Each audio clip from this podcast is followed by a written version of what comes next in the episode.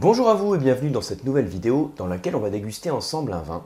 Alors en fait j'avais reçu des questions dernièrement autour du Reles, des différents types de Reles, donc euh, vin espagnol d'Andalousie. Euh, je vais vous traiter ce terme dans une autre vidéo. Ce que j'ai voulu faire ici c'est simplement déguster un vin avec vous. Alors on va pas déguster un Reles, mais on va déguster un vin d'Andalousie de l'appellation Montilla Moriles. Alors pourquoi j'ai pas choisi Reles Parce que je vous ferai une vidéo spécifique un peu sur, euh, ces euh, les différents styles de Reles qui existent, etc. Là j'ai voulu plus faire une dégustation, donc je vais moins rentrer dans le détail des différents types de vins que l'on y trouve, mais ça sera l'occasion de revoir ensemble bah, comment on, peut dérouler en fait la méthode de dégustation et puis parler un petit peu de cette appellation. Alors je vais vous montrer l'étiquette, donc le vin est ici, donc voilà, Gran Barquero, il y a la mention Amontillado, alors pour les amateurs de Reles, ça vous dit peut-être quelque chose. Et derrière, vous voyez, j'ai la DO. Donc DO, ça veut dire euh, dénomination d'origine, dénomination de l'origen, donc c'est l'appellation Montia Moriles. Voilà, on voit les différentes mentions. Hein, devant, vous avez écrit aussi euh, Solera. Je ne sais pas si vous voyez beaucoup ici, mais Solera, 25 ans, 25 años. Alors, donc on est en Andalousie, on est en Espagne, dans ce grand pays viticole, dans lequel on trouve différentes régions avec des caractéristiques différentes en fonction des vins qu'on déguste. J'avais déjà eu l'occasion de vous faire euh, vous présenter il n'y a pas tellement longtemps euh, un vin qui était complètement à l'opposé, puisque c'était un Albarino donc de, Galice. Ici, donc on est en Andalousie, et au sein de l'Andalousie, je vais vous montrer sur la carte. Alors, là, c'est assez lourd, donc on va essayer de bien le prendre. Voilà. Vous voyez ici la carte? On a, alors pareil, je ne sais pas si c'est très lisible, on a ici donc la zone euh, de Reles, et quand on va vers l'intérieur des terres, je vais essayer de montrer comme ça, on a cette zone qui est là, sur laquelle vous arrivez peut-être à lire Montilla Moriles.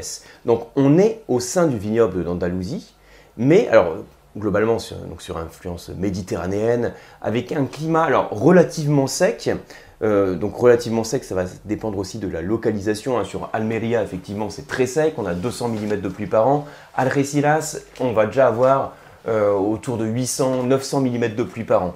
Mais voilà, ce qui est plus normal hein, dans cette zone d'Andalousie, on a un climat méditerranéen avec, avec un été chaud et sec. Mais ce climat, il va subir différentes influences. Donc tantôt une influence océanique, Soit quand on va plus vers l'intérieur des terres, on va avoir une influence plus continentale, euh, parfois une influence montagneuse, hein, il, y a, aussi du relief. Quand on dit montagne, on parle d'altitude. L'altitude, ça apporte de la fraîcheur. Plus on va en altitude, plus on va chercher la fraîcheur, on ralentit la maturité, etc. Donc au sein de l'Andalousie, en fonction de l'appellation, on, va avoir différentes influences climatiques. La différence entre Reles et Montilla Moriles, en fait, vous avez beaucoup de points communs quand même par rapport au style de vin. Mais on voit que d'un point de vue climatique, on va avoir un climat qui va être plus chaud et plus sec, puisqu'on parle plus vers l'intérieur des terres. Et comme à Reles, on va avoir différents styles de vin. Alors, je ne vais pas les détailler ici, mais je vais quand même vous introduire rapidement pour, euh, voilà, pour quand même rester dans le contexte d'une dégustation qui est sur cette appellation. Pour faire simple, hein, on va simplifier un peu le truc, vous avez plusieurs styles. Les styles les plus classiques, ça va être le fino, amontillado et oloroso. Je vais rester vraiment sur un truc euh, assez générique hein, dans le cas d'une petite vidéo. Euh, dans une autre occasion, je ferai une vidéo sans faire de dégustation, puis on ira un petit peu plus dans le détail. Mais voilà. Fino, Amontillado, Oloroso. Par exemple, je regarde cette étiquette, c'est écrit Amontillado. Bon. Alors, qu'est-ce que ça veut dire? Ce qu'il faut savoir aussi, c'est que vous avez deux approches dans l'élevage des vins. Vous avez une approche qui est dite oxydative et une approche biologique. Alors, on va le faire euh, simple aussi. Il faut savoir que donc à partir des cépages, des variétés de raisins que l'on va vinifier, on a ensuite la possibilité, une fois qu'on a obtenu notre vin, de l'élever de différentes manières. Vous avez deux grandes approches. Soit on met le vin dans un fût et à la surface du fût, vous allez avoir un voile de levure qui va se développer, c'est ce qu'on appelle la flore, donc c'est des vins de voile. Et cette flore de levure, cette fleur de levure qui se développe euh, à la surface de, donc sur mon jus en fait, hein, va permettre de préserver le vin en partie de l'oxydation et lui transmettre des caractéristiques très, euh, très définies en termes aromatiques. Ça, cette approche où on a notre voile de levure, c'est ce qu'on appelle les finaux. Et après, de l'autre côté, vous avez l'approche oxydative dans laquelle on a des vins pour lesquels on ne va pas avoir ce voile de levure qui se développe. Pourquoi on n'a pas le voile de levure qui se développe? Alors pour faire très simple, ce sont des vins sur lesquels on a un taux d'alcool plus important parce qu'on a rajouté de l'alcool, c'est ce qu'on appelle le mutage, on a fait un mutage à l'alcool, et le fait d'avoir un degré d'alcool plus important empêche le développement de ce voile de levure. Et donc la différence entre un élevage où vous avez un voile de levure et l'autre où il n'y en a pas, ça veut dire que le vin va être beaucoup plus en contact avec l'air, pour faire simple. Donc ça c'est l'approche oloroso. Fino, c'est le voile de levure, oloroso, il n'y en a pas, et amontillado, c'est entre les deux. C'est-à-dire qu'on commence à, élever notre vin comme un fino, donc sous un voile de levure. Et puis ensuite, au bout d'un certain temps, je ne vais pas rentrer plus dans le détail, on va avoir, on va finir notre élevage en fait de manière oxydative. Alors, il y a également d'autres styles qui sont élaborés. Je ne vais pas rentrer dans le détail. Hein. Encore une fois, ici, je veux vraiment euh, plus partir sur la dégustation.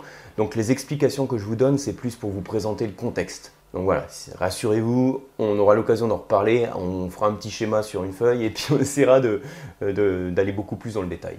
Alors quand j'observe aussi cette bouteille, vous voyez que j'ai la mention Solera, je vous dis qui apparaît, Solera 25 ans.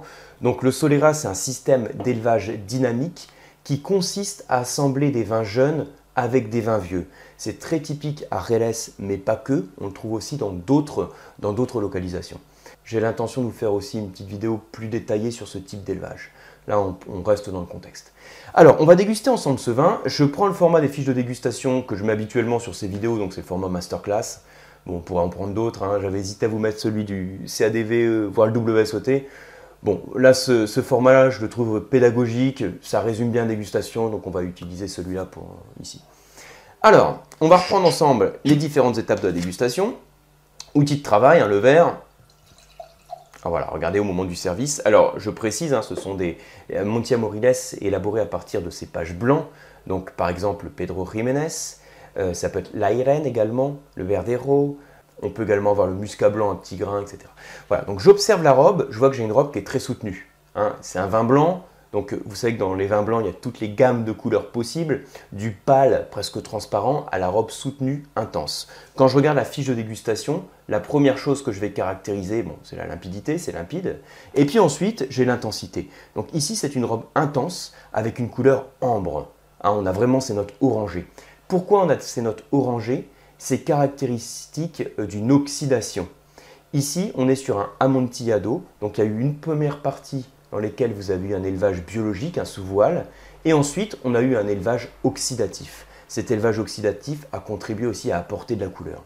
Quand vous êtes dans une dégustation, vous voyez une couleur comme ça sur un vin, la première chose à laquelle vous devez penser, c'est alors soit c'est un vin qui est sucré, hein, quand il y a beaucoup de maturité, de la sucrosité, on a des robes soutenues, soit c'est un vin qui est vieux, ou en tout cas qui a eu un élevage oxydatif. Parfois ça peut être les deux. Voilà. Donc là effectivement, élevage oxydatif. Alors, au nez, donc pas de défaut. Et tout de suite, c'est très intense. Hein. je qualifie aussi l'intensité. Donc quand j'ai à peine approché le nez du verre et que je perçois les arômes, c'est intense. Dans d'autres cas, vous savez, il faut plonger le nez, on l'oxygène, on l'oxygène plusieurs fois, on le sent plusieurs fois de suite, on a du mal à percevoir les arômes. Dans ce cas-là, il est fermé, voire simplement discret. Donc c'est intense. Et là, j'ai des arômes très caractéristiques. Alors, si vous êtes amateur de Reles, Pareil, hein, ce sont des arômes que vous connaissez peut-être. En général, ce type de vin, ça laisse jamais indifférent. Hein, soit on aime, soit on n'aime pas. Mais en tout cas, c'est toujours très surprenant. Alors, j'ai d'abord des écorces, enfin des écorces, des arômes d'écorce d'orange confite, des arômes de noix aussi, d'épices, de pommes mûres, hein. euh, quelques notes aussi poivrées. C'est très agréable au nez, j'ai une note florale de jasmin. Alors, je perçois une complexité dans le sens, on va faire simple, où j'ai beaucoup d'arômes sur différentes familles. Hein, quand vous avez beaucoup de gammes d'arômes, on peut parler de complexité dans le vin, sans rentrer plus dans le détail ici. Donc c'est complexe, il y a des arômes agréables qui sont assez surprenants aussi sur ces arômes de pommes mûres, caractéristiques aussi des élevages oxydatifs. Si vous êtes amateur de vin jaune du Jura, vous connaissez aussi ce type de notes un peu de curry, euh, de pommes mûres, de noix. Alors, en bouche, on va voir ce que ça donne.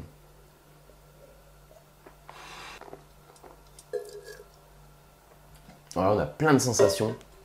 On sent, alors quand j'ai recraché le vin ensuite, là je vous parle et j'ai la bouche qui chauffe.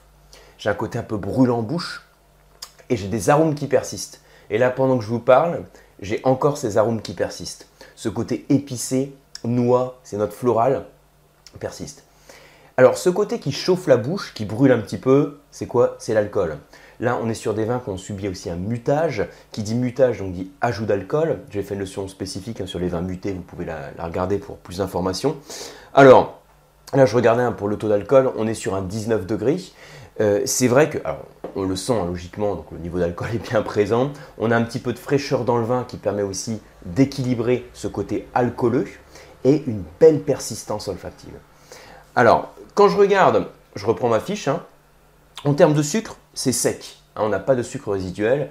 Euh, c'est muté, je vous rappelle, en fin de fermentation. Donc on n'interrompt pas la fermentation alcoolique. À la différence des vins doux naturels, hein, comme nos Banyuls, nos Mori ou comme les Porto par exemple, là on n'interrompt pas la fermentation alcoolique. On va muter quand il n'y a plus de sucre.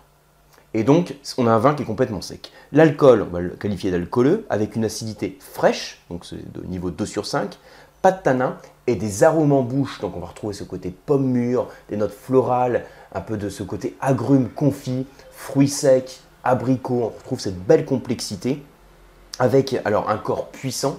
Alors je vous rappelle, hein, euh, ce qui contribue au corps dans le vin, on a déjà eu l'occasion d'en parler, mais voilà, dans le cadre de la dégustation, on va le rappeler dans, dans ce contexte. Ce qui contribue au corps, c'est l'alcool, c'est le sucre, ça peut être les teintes mûr, c'est la concentration en arôme. Ici, ce côté alcooleux, hein, on sent que c'est lourd, c'est puissant en bouche. On a un corps qui est vraiment très concentré. Donc concentré, même puissant par rapport au vocabulaire que j'utilise sur les fiches. Alors, longueur en bouche est longue. Hein, j'ai 14, 17 secondes pendant lesquelles on a ces arômes qui persistent. Donc, belle longueur en bouche. Ça veut dire que j'ai un vin qui a un bel équilibre. Hein. il y a le côté alcooleux, mais il y a de la fraîcheur. après, il ne faut pas le servir chambré. Il faut le servir aussi avec une certaine fraîcheur en termes de température de service. Donc un bel équilibre, il est long en bouche, c'est intense, c'est complexe, ça remplit tous les critères qui me permettent de dire que c'est un vin qui est très qualitatif, hein, que je vais qualifier d'excellent. Alors c'est un vin aussi qui est dans son style. Hein. C'est pas parce que on va qualifier un vin de fameux ou d'excellent que c'est toujours un vin qui va vous apporter du plaisir. Quand on déguste, vous savez, hein, c'est la phase de euh, pardon, la phase d'évaluation de la qualité, donc cette ligne-là. Ça, il faut, toujours prendre du recul par rapport à ça, parce que c'est pas la même chose que de dire j'aime ou j'aime pas ce vin. Là, on évalue le vin par rapport à des critères de qualité. J'avais fait une vidéo aussi, pour regarder, je sais pas, dans les, je crois que c'était dans les premières leçons que j'avais abordé la notion de qualité. Donc ce qui est intéressant aussi sur ces vidéos de dégustation, c'est que ça permet de résumer un peu des notions théoriques dont on a parlé à d'autres moments. Euh, ça permet de résumer dans le cadre d'une dégustation. Donc voilà pour cette vidéo de dégustation. J'espère que ça vous a plu, ça vous a peut-être donné envie de, mieux connaître ce type de vin. Là encore, hein, je vous ai présenté le contexte sans rentrer dans le détail. C'était le but aussi. Hein. Mon but, c'était plus de parler de la dégustation. Mais on aura l'occasion d'en reparler sur d'autres types de vins, notamment sur le Jerez.